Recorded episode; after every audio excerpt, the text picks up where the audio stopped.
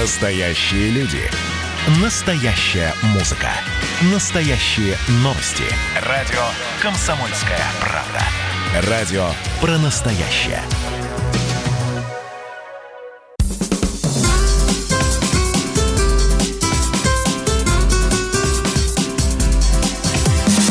Программа с непримиримой позицией. Вечерний Мордан. И снова здравствуйте в эфире радио «Комсомольская правда». Я Сергей Мордан. Я Светлана Андреевская. Здравствуйте. Ну, ладно, поедем дальше. Значит, смотрите. А, профессия журналиста внезапно стала мега популярной. Не-не, вы не смейтесь, это чистая правда. А, опубликовал большую статью Дмитрий Анатольевич Медведев. А он на минуточку не безработный, как вы могли бы подумать. Он заместитель секретаря Совбеза, если я не ошибаюсь. То есть, ну, поскольку в российской иерархии власти разобраться довольно там трудно. очень все сложно, ну, да, да нет, там, нет, Ты скажи, на, на самом деле по-русски, все очень он просто. какое место занимает во всей этой политической истории? Я думаю, он занимает почетное место потенциального преемника. Нет, Да, нет, не надо, да, не может быть да, такого. сейчас мы об этом... А почему нет? Почему нет? Он, покор- Нет, при он том, пока- что- покоритель Кавказа на минуточку. При том, что я Дмитрия Анатольевича обожала, когда он был э, президентом. Э, Я не знаю, кто потрудился, пиарщики или как ты вот на- называешь, кто там рядом этим всем занимается образом и так далее. Он мне так нравился безумно тогда. Может быть, это было что-то новое, может быть, это гаджеты, кроссовочки, я не помню. Но, в общем, у меня приятные впечатления а, от президентства Дмитрия Ну, Медведева. вот подожди, этой да, девушки ты- блондинистой, ты которая подожди, не торопись. ни в чем Ты- не ты- ты- разбирается. Ты, ты, может быть, сейчас ошибаешься, и э, совсем, ну, может быть, нужно было быть сдержаннее. Почему? говоря- Ну, я говорю правду. Не знаю, вот правда. Ты Ну, ж не- нравился не- он не- мне тогда. Это же не Да. значит, что он мне сейчас нравится. А, вот это вот, вот это вот правильный разворот. Значит, Медведев написал большую статью а, в журнале «Россия в мировой политике», если не ошибаюсь. Она, в общем, статья довольно странная. Там типа обо всем. Там а, он почему-то пишет о том, что мир должен объединиться перед всякими эпидемиями, о том, что нужно помогать Всемирной организации здравоохранения, а, значит, о том, что нужно поставить под контроль э, лаборатории Соединенных Штатов, биологические лаборатории имеются.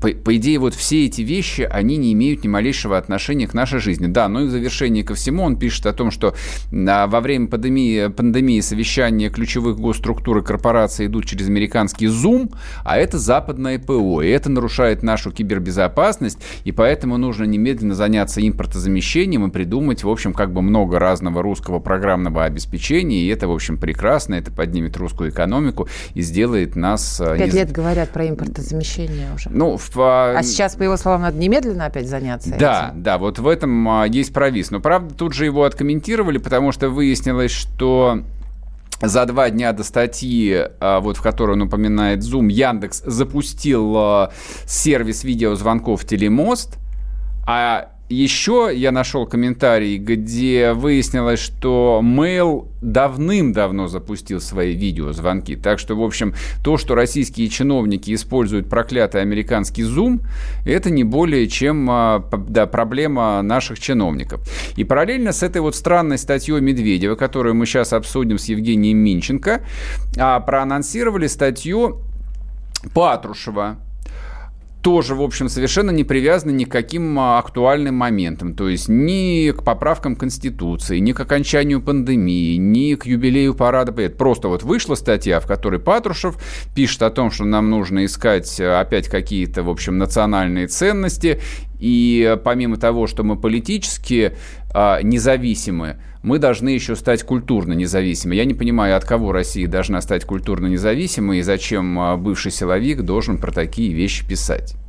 Не знаю. Вот я, я честно не знаю, говоря, Виктория Нулан статья. я, честно говоря, был в понимаешь? тупике. Но я единственное, как бы, что понимаю, что такие взрослые мужчины, которые, в общем, практически всю свою жизнь находятся во власти, просто так свою фамилию ни под какими статьями не ставят. Сейчас мы спросим об этом Евгения Минченко, политолога, президента коммуникационного холдинга Минченко Консалтинг. Евгений, здравствуйте. Здравствуйте. Кому подавал сигнал Дмитрий Анатольевич? Скажите, пожалуйста. Ну, я думаю, что с одной стороны российской элите я никуда не ушел. У меня есть свое видение ситуации внутри и вне страны. Мгм. И, в общем, чувствую я себя хорошо и играю в долгую. Ну и сигнал э, внешним игрокам э, по поводу того, какое у него э, видение будущего. А видение будущее такое, что нет большой надежды на сотрудничество с американцами, практически отсутствует Евросоюз, но при этом активная линия на э, защиту от э, несправедливых нападок Китая. А что нового в его новом будущем? Э, вы знаете, э, где-то примерно месяц назад э, ректором ГИМО Анатолий Таркунов выпустил четыре сценария посткоронавирусного развития мира. Угу. И вот я лично считаю, что наиболее вероятный сценарий это каждый сам за себя, когда в условиях э, нехватки ресурсов э, все страны будут исходить из национального эгоизма. А Медведев оптимист, он исходит из э, Таркуновского сценария э, новой глобализации, когда страны найдут в себе э, силы сотрудничать и формировать общую повестку на благо всех жителей Земли. Ну, вот он такой гуманист и оптимист Дмитрий Анатольевич, э, в отличие от меня. Я, знаете, что хотел спросить? Ну, просто невозможно было не обратить внимание о том, что, ну, практически в один день вышла статья, соответственно, Медведева, и я так понимаю, что вышла, ну, по крайней мере, сегодня утром была анонсирована статья Патрушева. И, та, и, и тот, и другой текст, они такие, ну, в общем, совсем не актуальные. Вот они о каких-то таких глобальных, там, мировых проблемах, э, про культурный суверенитет, про отношения с миром, миром, про борьбу с пандемией, в общем, с, с очередной пандемией. А вы объясните нам, вот э, простым людям, это что, началась э, борьба за должность престол наследника или как? Да вам не надо это понимать, вам зачем? Как зачем? Вы обидные вещи сейчас ну, говорите. Это, э, понимаете, ну, серьезно, если э, публикуется нечто, что не относится к вашей э, повседневной повестке, ну, значит, адресатом являетесь не вы, значит, адресатом являет, являются, с одной стороны, верхний слой э, российской элиты, а с другой стороны, внешнеполитические игроки.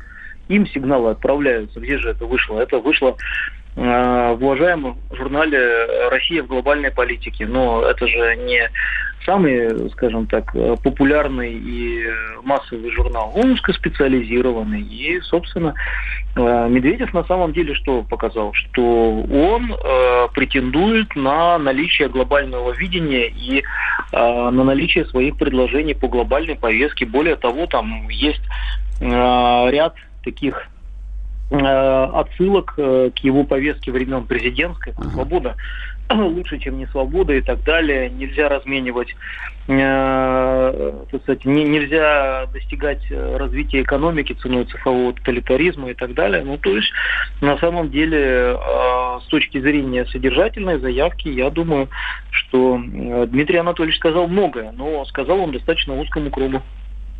Скажите, ну вот э, вы сейчас буквально там за 30 секунд э, разъяснили такие достаточно важные вещи, но которые непрофессиональному взгляду вообще в глаза не бросились, хотя я прочитал весь текст целиком от начала до конца.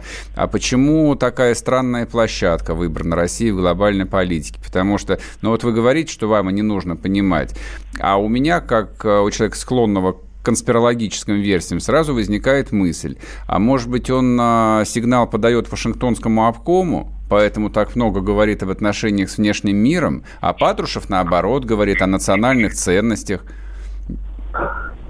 Ну, я не думаю, что Вашингтонскому обкому э, понравится э, то, что было сказано Дмитрию Анатольевичу, Анатольевичем. А, в журнале, который действительно очень уважаем за рубежом. Там Федор mm-hmm. Лукьянов, я считаю, делает действительно очень хороший продукт.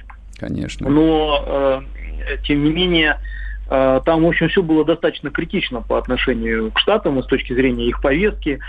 И там было, по сути дела, э, в другую сторону от Трампа. То есть Трамп говорит, что Всемирная организация здравоохранения жулики какие-то их не надо финансировать. Э, Медведев дважды упоминает эту организацию как легитимного организатора э, сотрудничества в сфере борьбы с коронавирусом. Трамп фактически впрямую обвинил Китай в пандемии коронавируса. Медведев говорит, не надо этого делать в своих сиюминутных политических целях. Ну вот, э, Медведев ну, так высказал свое мнение по поводу нынешних э, протестов в Соединенных Штатах Америки. И, кстати, вот он их считает не расовыми, а социальными. социальными да. Ну и такое впечатление, что вообще, ну, у меня сложилось, э, это не то, что Медведев написал, но у меня сложилось, что он не очень верит э, в то, что Трампу удастся переизбраться. Понятно, спасибо. У нас в эфире был Евгений Минченко, политолог, разъяснил нам суть, содержание и подоплеку статьи Дмитрия Медведева. Ну а параллельно мы вспомнили статью еще Патрушева. Не уходите, вернемся. Программа с непримиримой позицией. Вечерний Мордан. Георгий Бофт. Политолог, журналист – магистр Колумбийского университета, обладатель премии «Золотое перо России» и ведущий радио «Комсомольская правда». Авторскую программу Георгия Георгиевича «Бофт знает». Слушайте каждый четверг в 17.00 по московскому времени. А что такое деньги по сравнению с большой геополитикой? Мы денег тут не считаем.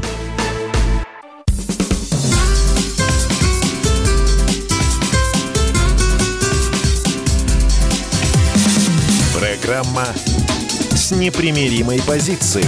Вечерний Мордан. И снова здравствуйте в эфире радио «Комсомольская правда». Я Сергей Мордан. Я Светлана Андреевская. Здравствуйте. Но если Медведев и Патрушев не для нас писали статьи... Да, то, может быть, для вас Навальный? Сейчас мы вам разоблачим Навального. Он тут точно для нас Да, пишет. тут... А, а, ну, соответственно, напоминаю, WhatsApp Viber 8 967 200 ровно 9702. А, тут можете писать свои комментарии, вопросы и так далее. Вот как раз по этим номерам кто-то мне здесь писал в начале программы о том, что упомянутый мной э, глава Росприрод... А, Росприроднадзора, соответственно, которую сейчас следком будет выворачивать наизнанку по поводу коррупции, это было исследование ФБК Навального. А я понимаю, что вы предполагали, что мы не можем это произносить. Нет, мы можем это произносить, и мы читаем в том числе и расследование ФБК, но ну, для нас это не более чем один из источников информации, не более того.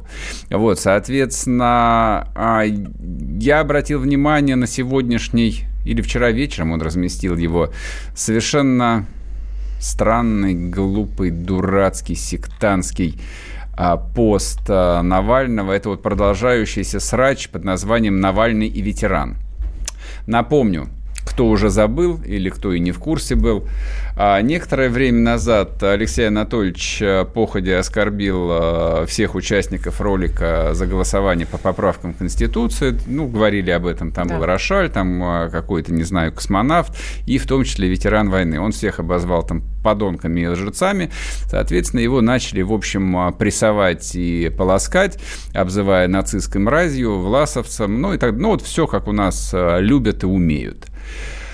А, довольно глупый, на мой взгляд, повод, а, потому что и ролик был плохой, и комментарий Навального был плохой, полити... он политически был плохой. То есть, а, я повторюсь, как бы, если ты реальный политик, если ты работаешь с реальными людьми, с избирателями, а там ты должен понимать, что Великая Отечественная война для русских людей, для граждан России, это, в общем, это неизменная точка сборки. Это зона абсолютного консенсуса. Здесь не нужно самовыражаться, здесь не нужно как бы формулировать особое мнение, а давайте поговорим о там, русской освободительной армии генерала Власова. Если ты, если ты историк, ты можешь говорить о РОА. Но если ты политик, тебе лучше про РОА не говорить. И, соответственно, вот по той ситуации Навальному все, что требовалось, ну, условно говоря, там коротко извиниться, сказать, что типа, ну, там не досмотрели до конца, приносим свои извинения. Просто там 5-10 нормальных человеческих слов, которые 44-летний мужчина говорит с легкостью и от сердца. Но он же русский человек. Ну, я надеюсь на это, по крайней мере. Ну, надеяться вот. это не Поэт... значит. Подожди, ну, да. а слушай, у тебя на памяти был когда-нибудь, чтобы он извинялся? Это второй момент. Навальный никогда ни да. перед кем не извиняется. Вообще ни перед соратниками, ни перед союзниками, ни перед сторонниками. Это абсолютно сектантское а, мышление протестантского проповедника. Протестантские проповедники американского толка никогда не извиняются. Но помимо всего прочего, это один из а, основных моментов а, ну, вот, а, концепции НЛП, нейролингвистического программирования, которому там точно его учили в Америке. Это хорошая вещь, на самом деле. Можете на досуге почитать, о чем идет речь. Но если ты занимаешься политикой, ты не можешь просто заниматься программированием, манипуляциями и мотиви- мотивацией своих там, а, соратников. Ты общаешься с живыми людьми. Значит, соответственно, Навальный, вместо того, чтобы сказать там 10, э, ну, нормальных человеческих слов, сегодня разродился огромным текстом и, в общем, в очередной раз, э, как в том анекдоте про Буратино, э, Буратино сел в лужу и пророс. И обосрался, соответственно, наш Алексей Анатольевич.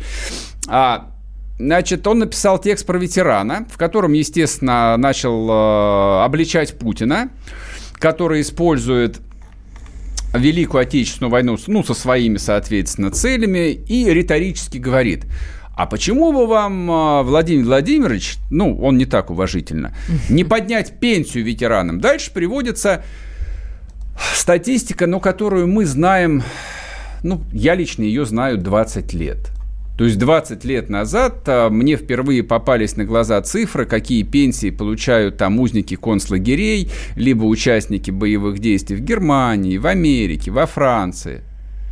То есть понятно, что эти суммы они отличаются от российских выплат на порядок. Ну, например, вот э, ветеран в Германии, хотя я не очень понимаю, что это за ветеран в Германии, это ветеран вермахта, судя по всему, вот он получает э, пенсию, ну, в пересчете на рубли где-то 200 тысяч рублей. И, соответственно, Навальный обращается, так сказать, к Путину, типа, хватит, значит, использовать ветеранов, оплатите им нормальную пенсию. Угу. Это не просто популизм слово хорошее, но это похабный популизм. Это это мерзкий популизм. Это вот попытка одурачить людей, которые тебе верят и которые тебя слушают.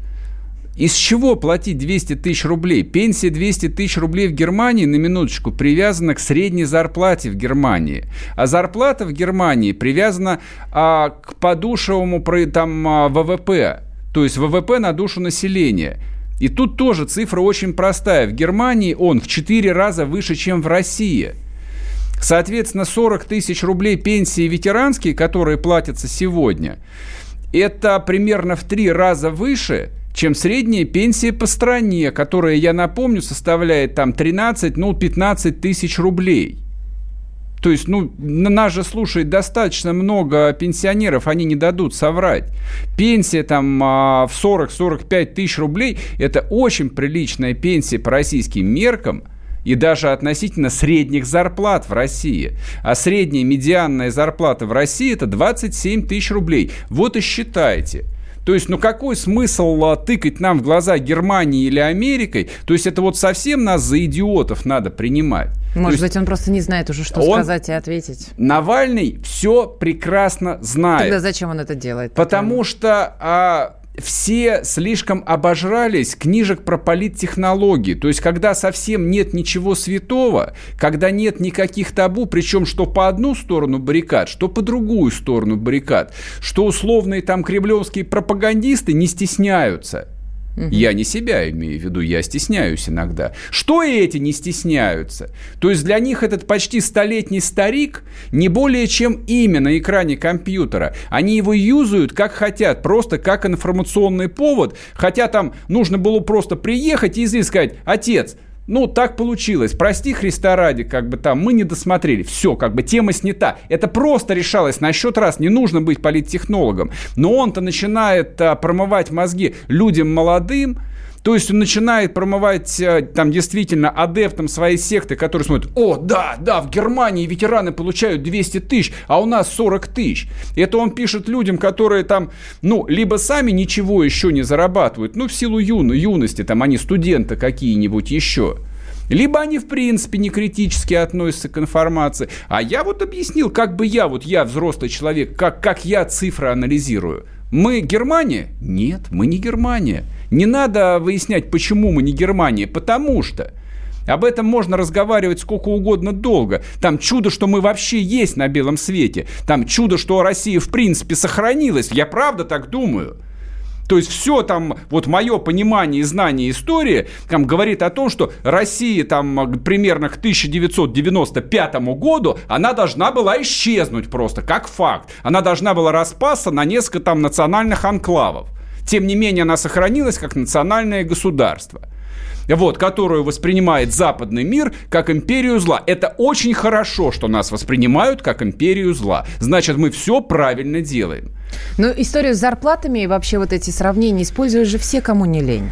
И да всегда вот... используют тогда, когда им это нужно. Вот в Америке так, во Франции так, в Швейцарии так, так это, ну, это, это, в Азии но... так. Дело же не только в Навальном, это же любимый прием вообще людей, которые Конк... хотят Послушай, что-то конкретно, противопоставить. Вот, а сейчас, а, накануне празднование юбилея Победы, который сдвинулся с 9 мая на 24 июня, разгоняется тема именно вокруг Победы. Победа, вот эти самые 30 миллионов погибших и умерших рассматриваются просто как информационный повод, как некий а, момент в текущей повестке, да, который да. все отрабатывают цинично, да. с ледяными мордами, с абсолютно вот кристальными ясными глазами, в которых нет ни, ни, ни единой эмоции. Меня это правда, меня это убивает до глубины души. Я абсолютно убежден в том, что до того момента, когда в российской политике, неважно там лоялистской или оппозиционной, люди не начнут говорить то, что они думают, то, что они считают правильным говорить, нас ничего хорошего не ждет. Мы будем в этом дерьме до бесконечности болтаться, и нами будут манипулировать прожженные циники. Хуже циника во власти нет ничего как бы он себя ни называл, мне без разницы. Там человек называет «я оппозиционер». И что, теперь мне кровью блевать, что ли, что ты оппозиционер? Да я тоже оппозиционер. Только к чему, смотря? Любой сталинист является оппозиционером, коммунист является оппозиционером, имперец является оппозиционером. Но этих людей, ну, с точки зрения политических взглядов, там с тем же Навальным не связывает вообще ничего. Но просто есть вещи, которые людей не то чтобы объединяют, но притормаживают. Есть вещи, на которых нельзя спекулировать. Есть то, что не, ну просто не нужно лишний раз трогать, чтобы оно не засалилось. Вообще, как бы у нас почти ничего не осталось, ну, простите за высокопарный слог святого. Просто. Алексей Анатольевич, побойтесь Бога. Вернемся после перерыва. Ну что вы за люди такие? Как вам не стыдно? Вам по 40 лет. Что у вас позади? Что вы настоящем? Что впереди? Опомнитесь, пока не поздно. Вот вам мой совет. Ведущие нового утреннего шоу на радио «Комсомольская правда» уже совсем взрослые люди. Но ведут себя порой. Особенно, когда собираются все вместе. Они обсуждают, советуют и хулиганят в прямом эфире – с понедельника по пятницу. Начинайте день вместе с программой «Взрослые люди». Ведущие Тутта Ларсон, Валентин Алфимов. Стартуем в 8 утра по московскому времени.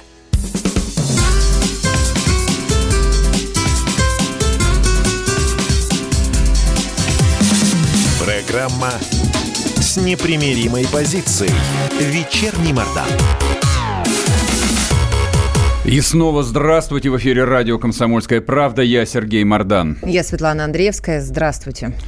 Значит, пока китайцы вводят военное положение в Пекине, а весь остальной трусливый цивилизованный западный мир боится второй волны пандемии, между Индией и Китаем грозит разродиться полноценная война. А я напомню, речь идет о двух странах, где живет 3 миллиарда человек, и это две ядерные страны, у каждой из которых по несколько сотен ядерных боеголовок, включая средства доставки. Да, до эфира э, Мардан пугал меня, значит, ядерной, э, Третьей мировой, э, ядерным облаком, да, пепла. Да, общем, да, да, конечно. Не, ну смотри, страшно. не, реально, 3 миллиарда человек. Верю. Вот две страны, в которых живут 3 миллиарда человек. То есть обмен, даже гипотетический обмен несколькими ядерными ударами, там гарантирует смерть там десятков миллионов людей, даже если это будет локально локальный конфликт. Но это вот просто вот если там а, исключить иронический там а, и псевдо там юмористический тон. Вот, собственно, о чем идет речь. Значит, а, Давай сначала тогда, да? Да, с самого начала. Там э, между Китаем и Индией очень длинная сухопутная граница. Там около 4000 метров проходит она по Гималаям. То есть вот реально там на вершине мира. Там никакой полноценной границы демаркированной не существует. Как они сами говорят, э, ш, то есть да, там даже есть какая-то юридическая формулировка, линию границы заменяет в кавычках полоса фактического контроля. То есть вот кто где свои а, там опорные пункты поставил, вот это вот и считаются погранзаставами. Угу. Вот, и, и вроде бы как ничего не предвещало беды, там каждый, что Китай, что Индия занимаются своими проблемами, они вот недавно и те, и другие занимались борьбой с пандемией, китайцы на карантин там загнали 300 миллионов человек, индусы вообще объявили тотальный карантин во всей своей стране, хотя это, в общем, вот это вот самый анекдотический момент во всей этой истории, да, Индия, где, в общем, э, по-моему, такое количество всевозможных инфекций, бояться коронавируса, ну, смешно. Вот, то есть это даже не грипп. Кажется, у них вообще То есть ничего в, не в, было. вообще, мне кажется. Ну, и тем не менее. Вот, и вдруг они решили повоевать. Там, я поглядел статистику, у них вот это вот напряжение на этой условно индийско-китайской границе, оно не прекращается. То есть в 2013 году граница нарушалась 411 раз, а в 2012 426, а с 10, там, а между 10 и 11 годом 443, но более свежих данных нет. Вот, но очевидно, что это происходит постоянно. А вот во время последних столкновений, причем которые были без использования, я так понял, огнестрельного оружия, то есть видосы, там видео, которые выгружались в сети, там реально люди дерутся палками и камнями. Угу. Со стороны, э, значит, индийской армии погибло 20 человек, китайцы, ну, как всегда, их много, и там народ не жалко, погибло 40 человек. 60 человек были забиты до смерти камнями и палками. Это вот маленький какой-то пограничный конфликт.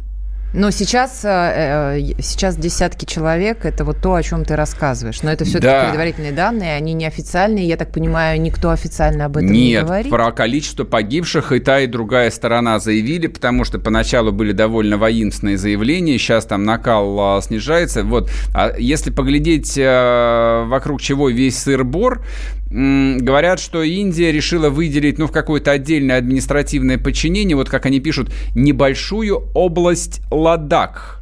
Небольшая область – это территория размером с Хорватию, на минуточку. Вот это вот, то есть в масштабах вот этих гигантских стран, mm-hmm. вот область размером с Хорватию считается, в общем, ну, каким-то там бессмысленным а, территориальным образованием. Это я просто вот к вопросу, что там украинцам пора успокоиться с Крымом. То есть индусы и китайцы даже не обратили бы, наверное, внимания. Вот. Объясни, в чем, в, что там в этом, а, на, на этой земле? Да, на, этой, на этой земле нет ничего, там конфликта? нет полезных ископаемых. Это исключительно вот национальные амбиции, это вопрос национального суверенитета, национальной гордости, бла-бла-бла. И это, в общем, история, которая длится там не то что десятилетиями, а столетиями. Историки говорят, что слава богу, что между двумя этими региональными сверхдержавами, а Китай на самом деле там вплоть до 18 века был самой могущественной в мире державой, ну, по объему ВВП, Китай угу. производил 40% мирового ВВП вплоть до 18 века, на минуточку. И Индия была огромной страной, огромной державой, причем и до покорения англичанами, и когда власть британской короны распространялась на Индию. Угу. Вот, это, в общем, была такая, ну, в большой степени самостоятельная территория. И, в общем, то, что не было тотальной страшной войны за тысячелетие между Индией и Китаем, это спасибо Господу Богу, что он между ними проложил восьмитысячные Гималаи. Там просто воевать было невозможно невозможно. Хотя в 1962 году Мао Цзэдун а, а, планировал а, полноценное вторжение, но Советский Союз, в общем, тогда дал понять, что добром это не кончится, и китайцы отступили.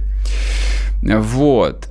А, ну, ну, в общем, от, а, а, как, как пишут здесь аналитики, что все откладывается. Ну, Ты опять а, а, аналитики пишут, пугаешь. что откладывается временно, но если почитать э, чуть больше про эту историю, то на самом деле вот эта вот а, зона в Юго-Восточной Азии, это не просто потенциальная зона там будущего страшного конфликта, это зона практически гарантированного страшного конфликта. Конфликт возникнет совершенно не в Европе, как профессор Соловей говорит, что Россия бросит свои танковые армады на Литву и Эстонию. Да. да, да, да, да. но в мире же очень много спорных территорий. Здесь дело не в территории по нынешним временам нет. Из-за этих территорий. Территории не представляют сами по себе никакой ценности. А почему китайцы э, там а, очень быстро строят флот? Почему китайцы, в общем, крайне агрессивно себя ведут а, вот а, в окружающих а, Китайскую Народную Республику морях? Потому что Китай страшно зависим от морских коммуникаций.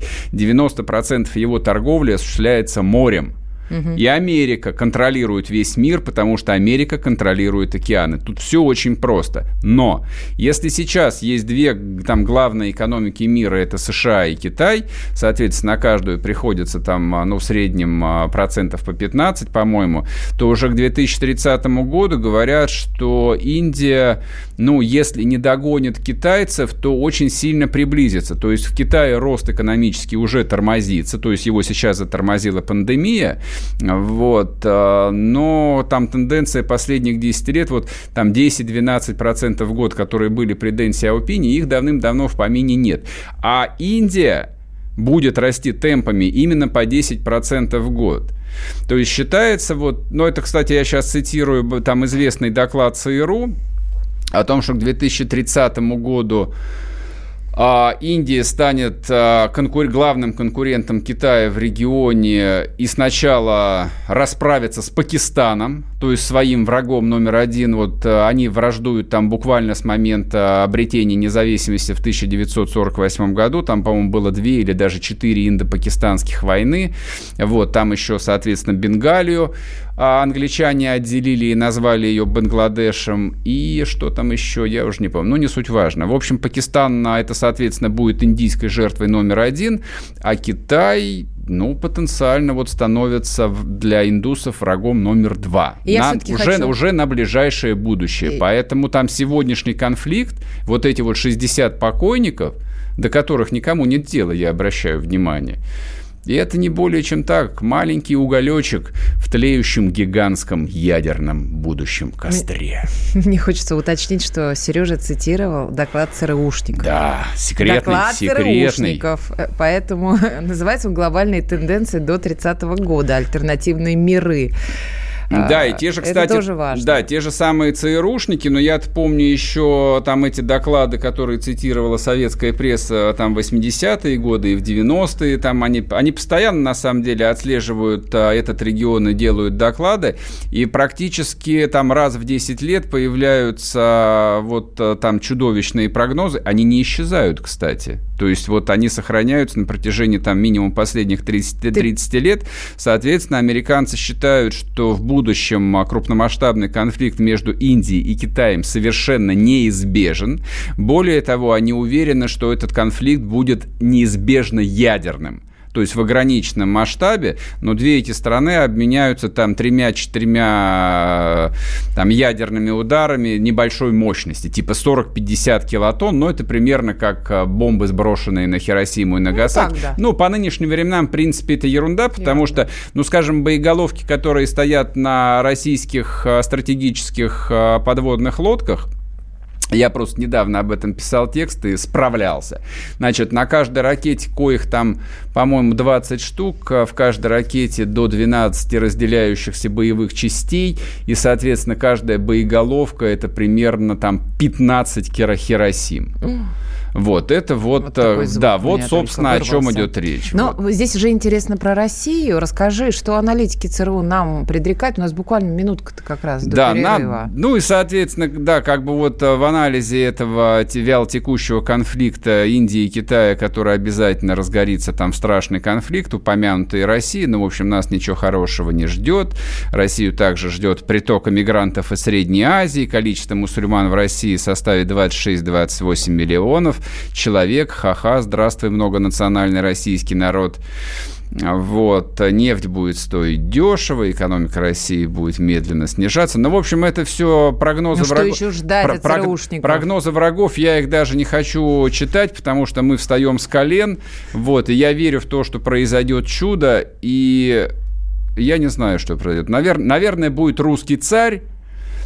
А а потом конец света. Собственно, как написано в Откровении Иоанна Богослова и как старцы говорили. Вот что будет. Не будет никакого Но это будет, конца, но это конца будет не света. скоро. Это будет еще не скоро. Сначала, в общем, Индия должна победить Китай. Следите внимательно, да. Пока есть время, съездите на Гоа, потому что Гоа не будет, на него тоже, тоже сбросит ядерную бомбу. Вернемся после перерыва.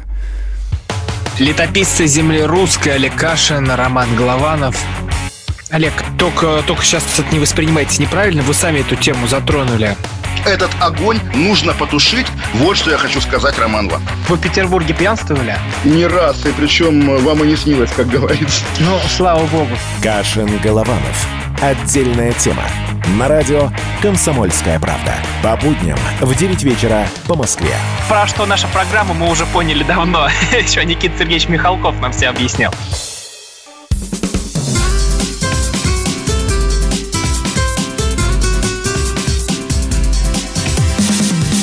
Программа с непримиримой позицией. Вечерний Мордан. И снова здравствуйте. В эфире радио «Комсомольская правда». Я Сергей Мордан. Я Светлана Андреевская. Здравствуйте еще раз.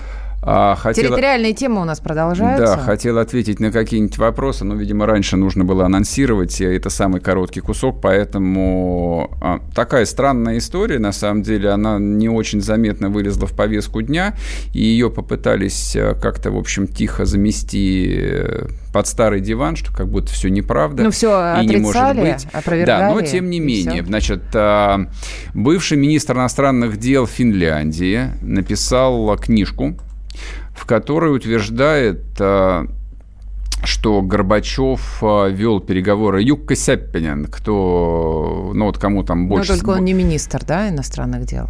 Бывший. дипломат, консультант МИД. Это сейчас он эксперт, а был он министром иностранных Бывший дел. же, да? Бывший, бывший, да, бывший министр иностранных дел. Юкка Сеппинен, там все, кому больше 45 лет, это имя хорошо помнят. Был такой министр, я вот помню, так- такая забавная фамилия, что ее нельзя было не запомнить. Значит, он написал а, в книжке о том, что Горбачев начал переговоры и, в общем, вполне с готовностью отдать а, финнам Карелию. В 80-х, начале 90-х, Да, да? ну, соответственно, ну как, в начале 90-х. В начале 90-х он никакие переговоры уже вести не мог. Нет, он говорит, э, сделка должна была Сделка произойти должна была быть в начале 80-х, 90-го года, да, но в начале 90-го года у Горбачева уже не было никакой власти, и ему точно было не до Карелии, вот, а вот то, что финны не захотели вести эти переговоры с а, покойным Борисом Николаевичем Ельциным, это совершенно странно, вот, и дипломат, соответственно, тут добавил, что при Борисе Ельцине этих разговоров уже не было, они не велись. Вот это вот такая вот странная несостыковочка. Значит, я... а, а, Горбачев, естественно, там технично с темы соскакивает, все отвергает, говорит, да, что, переговоры? Не помню, не помню. Может быть, кто-то и вел, но я не помню. Вот, я напомню историю с Карелией. Значит, а, Карелия – это, конечно, Финляндия. Вот, а Финляндия – это Россия. Вот, Россия и Финляндия стала... Я уж испугалась, знаешь, у меня так это, это волосы немножко стали так по, под, по спине. Финляндия стала Россией после русско-шведской войны в 1805 году. Коротко напомню. И, соответственно, чуть больше ста лет а финляндское княжество было частью империи. Ну вот, соответственно, в титулах российского импера- императора произносили «царь всея великая и малая и белая Руси, царь польский, князь финляндский и прочее, прочее, прочее. Кня- княжество финляндское. Они пользовались там широчай- широчайшей автономией, у них а, была своя полиция, и даже своя денежная единица, была финская марка.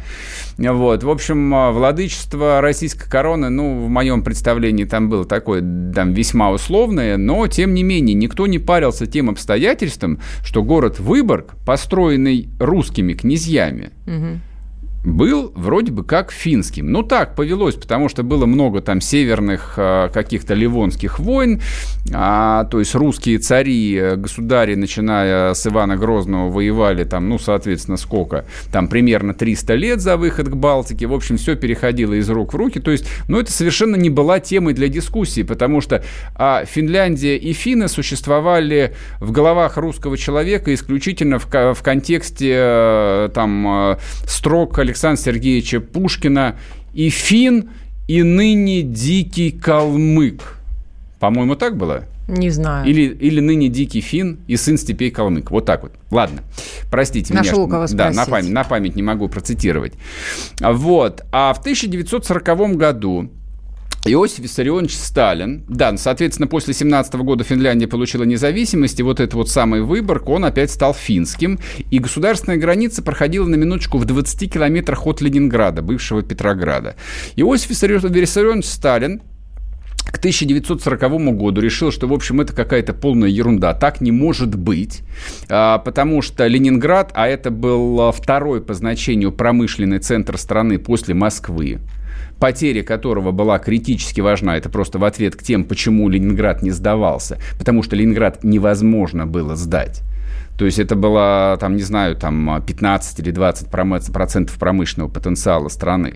Вот. э, Соответственно, началась так называемая финская война, зимняя кампания, как ее называли финны, по результатам которой Выборг, Карелия стали советскими, и возникла Карельская Советская Социалистическая Республика вот, которую даже хотели, или она даже была, по-моему, 16-й республикой, но потом обратно вошла в состав РСФСР, ну и, соответственно, поэтому вот Карелия на сегодняшний день является территорией России.